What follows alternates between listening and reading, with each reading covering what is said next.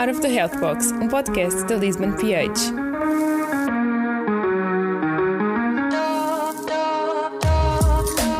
Sejam então muito bem-vindos a mais um episódio do podcast Out of the Health Box da Lisbon PH. Este episódio irá incidir sobre a temática da paramiloidose, uma doença neurodegenerativa que afeta cerca de mais de 10 mil pessoas no mundo e mais de 1.800 pessoas em Portugal. Dada a grande expressão e importância desta doença e também a falta de conhecimento sobre a mesma, temos connosco a doutora Isabel Conceição, que melhor que ninguém nos irá esclarecer acerca desta temática. A doutora Isabel Conceição é médica neurologista no Centro Hospitalar Lisboa Norte, Hospital de Santa Maria, é também coordenadora do Centro de Referência da Paramiloidose de Lisboa, sendo que faz parte da equipa de investigação sobre a amiloidose hereditária, ou paramiloidose familiar, ou ainda a tão conhecida como doença dos pezinhos em Portugal. Venceu uh, o Prémio Bial da Medicina Clínica no ano de 2020. Em primeiro lugar, eu quero agradecer este convite à Lisbon PH e espero que seja útil esta conversa e que possa esclarecer algumas dúvidas e partilhar um pouco do conhecimento que, enfim, já tenho nesta altura do, da minha vida eh, profissional. Muito obrigada, doutora.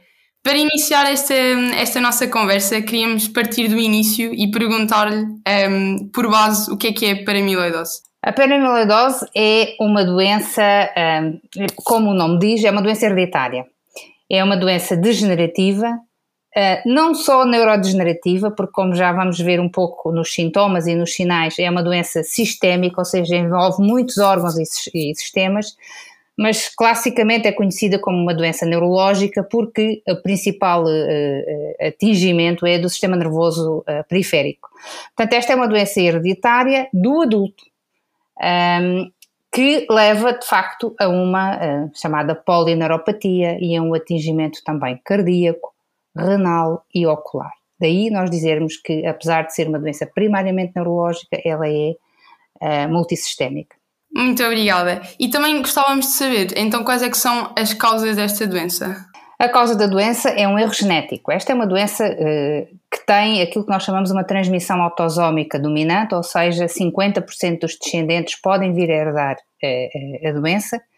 E o erro genético é um erro uh, numa proteína que é a transtirretina, daí se também se chamar amiloidose relacionada com a transtirretina, que é uma proteína que está codificada no cromosoma 18 e que, uma vez uh, alterado esse mapa genético desse cromosoma 18, leva a determinadas mutações que vão fazer com que essa dita proteína se torne instável e se vai depositar sob a forma de substância amiloide. E daí vem o nome da amiloidose hereditária. Faz muito sentido.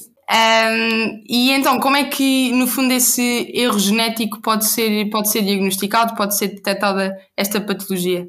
O diagnóstico é feito um, pela clínica, portanto, esta, esta é uma doença que tem uns sintomas e uns sinais muito característicos é, é confirmado pelo estudo molecular, portanto, faz o estudo molecular, o estudo uh, genético, procura-se uma mutação só naquela proteína, é um gene pequeno, é um gene muito pequeno e, portanto, é muito fácil identificar essa mutação.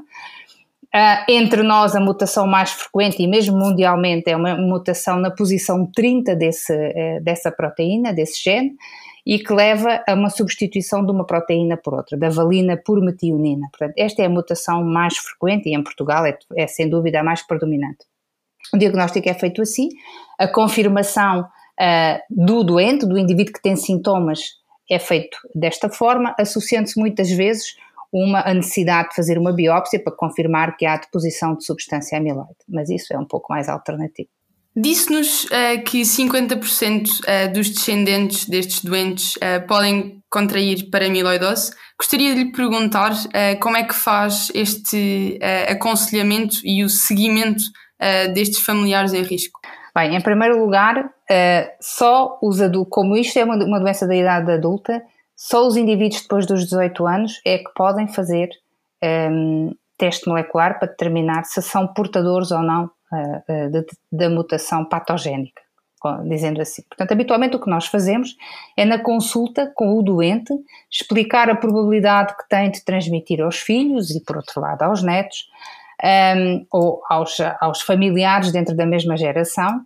Um, e aconselhamos, nesse caso, se não houver sintomas, esses indivíduos em risco são enviados a uma consulta de genética médica, onde é feita toda uma abordagem, começando por uma abordagem com por consultas de psicologia para perceber porque estamos a dar, vamos dar uma notícia a uma pessoa que é saudável, que vai ter, que tem uma mutação ou não, mas imagina uh, que temos que transmitir que esse indivíduo tem uma mutação que lhe vai condicionar a vida toda. Portanto, ele sabe que mais tarde ou mais cedo vai começar a ser doente. Portanto, isto é uma notícia que tem que ser dada num ambiente eh, bem direcionado, bem protegido, bem orientado, como é o caso das, eh, da genética médica. Portanto, são os portadores assintomáticos, digamos assim, portanto, estes, eles vão à genética e uma vez feito o teste molecular, se são positivos, são novamente dirigidos ao centro de referência e aí acompanhados por nós anualmente, numa tentativa de uh, detectar o mais precocemente possível o início da doença. Mas todo este processo que eu falei, só a partir dos 18 anos. Incrível toda esta envolvência. Muito obrigada. Gostaria também de lhe perguntar, um, ehm, doutora, como é que se traduz uh, esta doença e quais é que são uh, então os primeiros sintomas e, e sinais uh, da paramiloidose? A doença tem umas formas de apresentação que variam um pouco dependendo das mutações.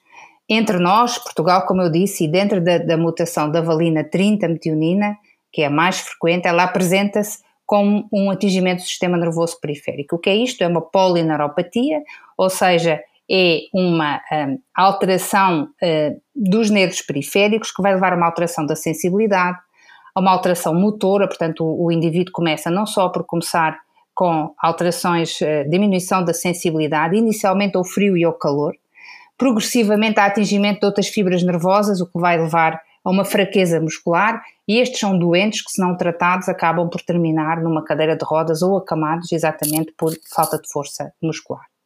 As outras manifestações, nestas formas mais precoces, que nós chamamos mais precoces, portanto, do jovem adulto, são as manifestações gastrointestinais. Estes são indivíduos que começam por ter alterações do trânsito intestinal, com diarreias que podem alternar com períodos de obstipação, chegando em fases mais avançadas da doença com diarreias incoercíveis e mesmo com incontinência de esfíncteres. A parte urinária também pode ser atingida, assim como a parte sexual. Os homens são atingidos muito precocemente por uma disfunção sexual, chegando a uma impotência sexual em fases muito, muito precoces da sua, eh, da sua doença. Portanto, todo este envolvimento quer da parte sexual, quer da parte gastrointestinal, quer da parte urinária, portanto, pode haver uma retenção urinária e uma incontinência urinária também, é o que nós chamamos de atingimento por alteração do sistema nervoso autónomo, ou seja, é uma disautonomia. Outras manifestações, muitas vezes que atingem os doentes em fases mais tardias da doença, é o envolvimento renal, o envolvimento cardíaco, tem duas formas de apresentação. Numa pode estar ligada à desautonomia e são as alterações de condução cardíaca e as arritmias. O doente pode precisar muito precocemente de um pacemaker. Ou então, nas fases mais tardias ou no doente mais velho, manifesta-se por insuficiência cardíaca por infiltração amiloide. Pode haver também envolvimento ocular com deposição do amiloide nos olhos e, portanto, levar a uma cegueira em fases geralmente mais avançadas da doença. E estas são, digamos, o envolvimento multissistémico desta doença.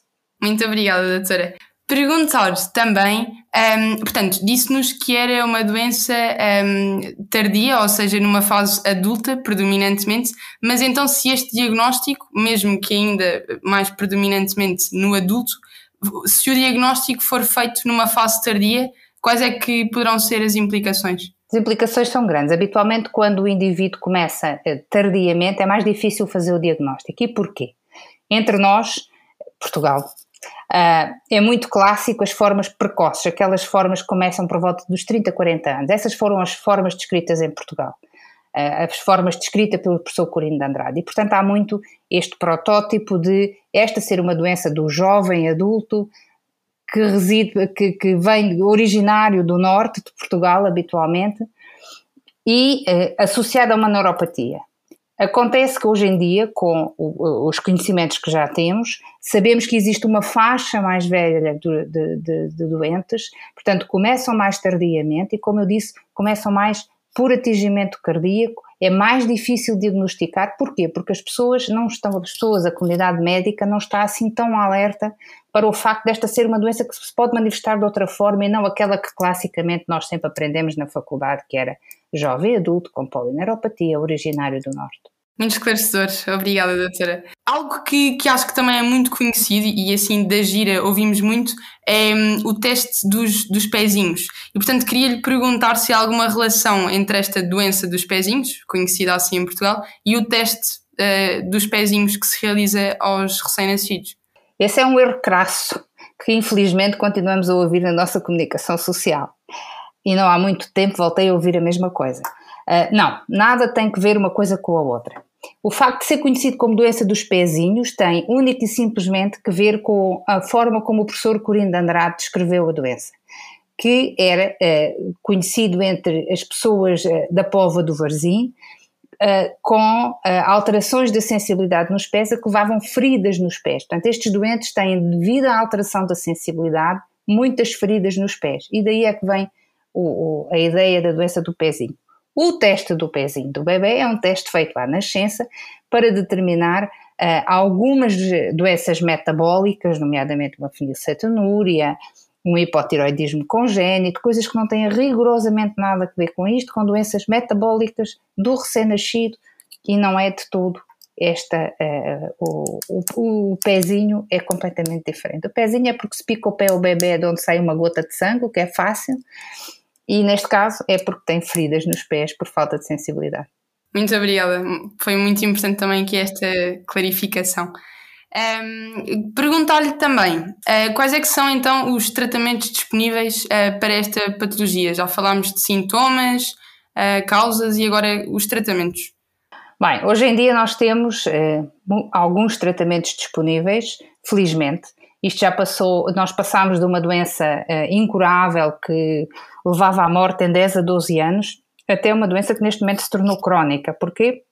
Aumentámos imensa a sobrevida porque conseguimos ter terapêutica. A primeira terapêutica aprovada para a doença e que continua a ser aprovada e com determinadas indicações é o transplante hepático. É o fígado que produz esta proteína anormal, é o fígado que produz a maior parte desta transtirretina e, portanto, se nós o substituirmos, vamos substituir o órgão uh, major que faz a produção da proteína. Portanto, este foi o primeiro uh, tratamento aprovado. Em 1990 começou-se a fazer o primeiro transplante e até os dias de hoje temos cerca de 2 mil doentes transplantados só em, no mundo, ou mais. Depois, em 2012, portanto, de, 2000, de, de, 1990 até 2012, era o único tratamento que tínhamos. Em 2012 foi aprovado um medicamento que faz a estabilização da proteína, ou seja, impede que a tal mutação torne a proteína instável e vai assim desta forma impedir a deposição de amiloide. É um tratamento oral, um comprimido por dia, que é o tafamidis, uh, com uma eficácia muito boa, uma tolerância fantástica, não tem efeitos secundários nenhums, portanto muito cómodo para os doentes, mas muito mais eficaz nas fases muito precoces da doença, ou seja, quanto mais cedo diagnosticarmos a doença, mais eficaz o tratamento é. E agora Uh, em 2018 tivemos a aprovação de mais dois fármacos. De um é um RNA interferencial, que muito se fala agora por causa das vacinas uh, do SARS-CoV-2, é exatamente um RNA interferencial, que é uma medicação uh, endovenosa que o doente tem que fazer de 3 em 3 semanas, e o que isto vai fazer é um knockdown, portanto uma supressão da produção da transtirretina no hepatocito. É como se fosse um bocadinho um transplante hepático químico. Uh, e o outro, este é o paticeran, este é RNA interferencial, e o outro fármaco é um fármaco subcutâneo, que é um oligonucleótido antissense e que o mecanismo de ação é o mesmo. É um knockdown, portanto é uma supressão da transtirretina pelo hepatocito. É claro que não é uma supressão a 100%, é uma supressão à volta de 80%, 85%, mas eh, que se mostraram também muito eficazes. Todos estes são fármacos extremamente dispendiosos é preciso usá-los com muito critério e por isso são fármacos únicos e exclusivamente dependentes dos centros de referência. Portanto, só os centros de referência é que tratam os doentes com este tipo de, eh, de medicação. Fantástico ver aqui a evolução da ciência e que já há algumas terapias, mas que ainda podemos uh, inovar um bocadinho neste aspecto e disponibilizá-lo a todos os doentes. Depois de abordarmos um, eh, estes fármacos, doutora, também gostaria de lhe perguntar um, estes doentes são só uh, medicados uh, com este tipo de medicação ou há alguma terapêutica além desta que, que mencionou? Existe muita outra terapêutica. Estes doentes têm que ser, como eu disse, este envolvimento multissistémico têm que ser abordados não só com os tratamentos que nós chamamos modificadores da doença, mas também com tratamento sintomático. Portanto, nós temos que tratar esta dor, esta dor neuropática, que é uma dor que não cede aos, anti, aos analgésicos como os outros, como a outra dor, nem cede aos anti-inflamatórios. Portanto, é uma dor que é tratada com antiepiléticos ou com algum tipo de antidepressivos. Temos que tratar as alterações gastrointestinais, a diarreia tem que ser tratada. Muitas vezes estes doentes também podem ter algumas náuseas e vômitos, portanto, toda esta dismotilidade gástrica tem que ser tratada assim como a, a, parte renal e a parte cardíaca. Portanto, é um doente que, do ponto de vista farmacológico, eh, necessita de muita medicação ao longo da sua vida e, e, e isto é não só penoso para o doente, como é eh, oneroso para o Serviço Nacional de Saúde eh, por si só. Estes são doentes, como particularidade, que têm sempre 100% de comparticipação nas seus, na sua medicação. Portanto, são doentes que para eles não é oneroso, mas para o Serviço Nacional de Saúde, sim. Muito obrigada. Um, por fim, gostaria de lhe perguntar, um, ir aqui um bocadinho para o campo da sua experiência, doutora. Como eu referi, uh, fez parte da equipa de investigação que, que venceu uh, o Prémio Bial da Medicina Clínica em 2020. Uh, gostaria de lhe perguntar em que é que consistiu esta investigação um, e o que é que desenvolveram e o que é que pretenderam, no fundo, descobrir com a mesma, clarificar aqui um bocadinho um, este prémio? Na verdade, este foi um trabalho que não foi propriamente uma investigação. Isto é um trabalho que conta uma história. É um trabalho que conta a história da paramiloidose em Portugal, uh, em que este trabalho foi ganho pelos dois centros de referência, portanto, nós trabalhámos em conjunto. E aquilo que nós fizemos neste trabalho não foi nada mais, nada menos do que juntar e colecionar todos, todos os últimos estudos que tínhamos feito, demonstrando coisas como um, a epidemiologia em Portugal da doença, neste momento, em que é bastante diferente daquilo que estava uh, publicado há muitos, muitos anos atrás, e, portanto, mostramos que a incidência da doença está a diminuir, mas a prevalência está a aumentar. Nós temos uma prevalência de cerca de 23 casos por cada 100 mil habitantes temos uma incidência de 0,9, portanto temos cerca de 70, 72 eh, novos doentes por ano. Uh, mostramos também que uh, dentro da epidemiologia a doença uh, está espalhada pelo país todo, portanto a doença não é exclusivamente uma doença do norte, portanto desmistificámos esta ideia. Reuniu-se também aí trabalhos de custos, custos da doença, custos totais com a doença, que são significativos e nesses trabalhos nós ainda não, não tínhamos inserido os novos fármacos, então aí dispara, portanto sem os novos fármacos o custo total da doença prevê-se à volta de 52 milhões de euros. Um, não estamos a incluir os novos fármacos, não vale a pena falarmos aqui agora deles porque senão ficamos um bocadinho assustados, mas temos que tratar os doentes. Um, e portanto, desde a epidemiologia à incidência, à distribuição no país, ao mostrarmos que esta deixou de ser uma doença fatal e progressiva e inevitável para a morte, para uma doença que se tornou crónica, este foi o trabalho ideal. Este foi o trabalho ideal nos últimos, o nosso trabalho, os dois centros de referência nos últimos uh, eh, 15 ou 20 anos. Uh, e portanto não foi propriamente uma investigação, foi uma história. Foi escrever uma história daquilo que nós, os dois centros, têm feito e têm, têm desenvolvido na área da, da amiloidose em Portugal. Muito obrigada, doutora. Vitamina pH, a nossa dica de saúde. Esta é uma doença um, em que é extremamente importante estarmos alertas, estarmos nós, comunidade médica, comunidade médica não exclusivamente eh, da especialidade, eh, em particular da neurologia, mas toda a comunidade médica. Lembrar-nos de que é uma doença hereditária, que é tratável, se precocemente diagnosticada, portanto precisamos de estar alerta e só conseguimos diagnosticar quando pensamos nela. Temos que quebrar o tabu de que é uma doença exclusivamente do jovem, oriundo do norte e com uma polineuropatia. O velho também é atingido e não com as mesmas características do jovem. Portanto, precisamos de estar de facto alerta para diagnosticarmos mais precocemente e podermos tratar eficazmente os doentes.